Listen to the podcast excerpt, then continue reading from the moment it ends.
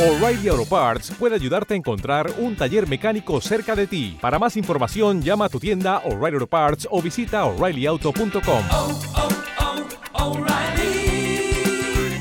oh, Parts.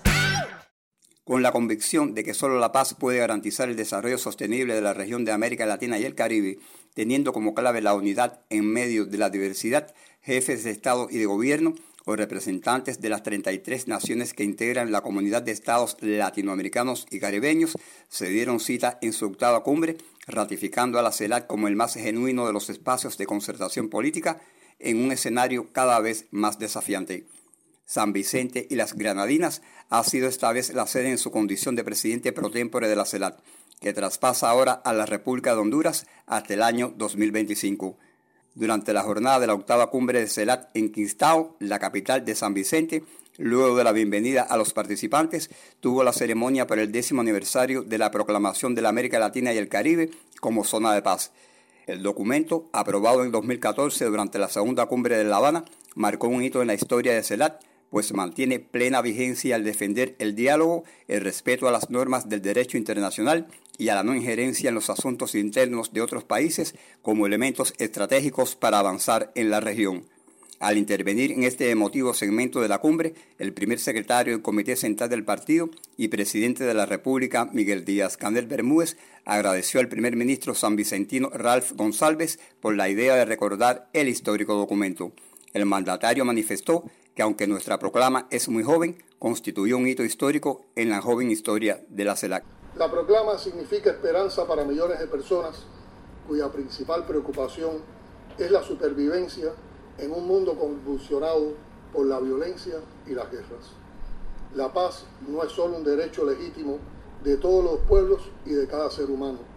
Es una condición fundamental para el disfrute de todos los derechos humanos, en particular el derecho supremo a la vida. Díaz Canel señaló que nuestra región y el mundo necesitan la paz para concentrar toda su capacidad, inteligencia y recursos en enfrentar a los verdaderos enemigos de nuestra especie. Apoyar la paz es defender el derecho de cada pueblo a escoger libremente su modelo político y su propio camino hacia el desarrollo económico y social. Para avanzar en la integración de América Latina y el Caribe es esencial preservar la paz nos permite escucharnos para entendernos, aproximarnos en los que nos unen y debatir de manera civilizada y respetuosa las diferencias.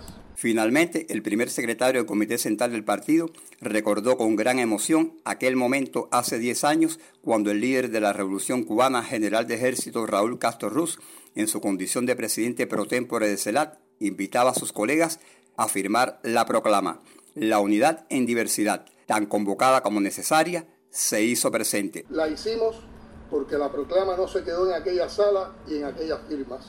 Es un documento vivo, trascendental y paradigmático que nos compromete ante nuestros pueblos y el mundo. Es un valioso legado a las generaciones presentes y futuras que se beneficiarán de la sabia decisión de desterrar para siempre la región el uso y la amenaza del uso de la fuerza. Honremos a los gigantes héroes de nuestra América. Ante las diferencias, diálogo. Ante los retos, cooperación. Ante la diversidad, más unidad. Ante la guerra y la violencia, defendamos la paz. Muchas gracias. Durante la sesión intervinieron también el primer ministro de San Vicente y las Granadinas, el honorable Ralph González, y la presidenta de la República de Honduras, Xiomara Castro. Debemos fomentar la amistad, la cooperación y el intercambio entre nosotras y nosotros. América Latina tiene en mí a una defensora por la paz.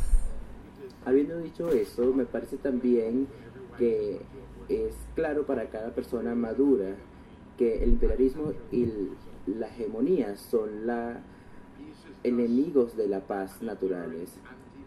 La paz es antiimperialista y anti-hegemonía. Conmemoran durante la octava cumbre de jefes de Estado y de Gobierno de la CELAC el décimo aniversario de la proclama de la América Latina como zona de paz. Demetrio Villaurrutia, Radio Cubana. O'Reilly Auto Parts puede ayudarte a encontrar un taller mecánico cerca de ti. Para más información, llama a tu tienda O'Reilly Auto Parts o visita oreillyauto.com. Oh, oh, oh, Auto Parts.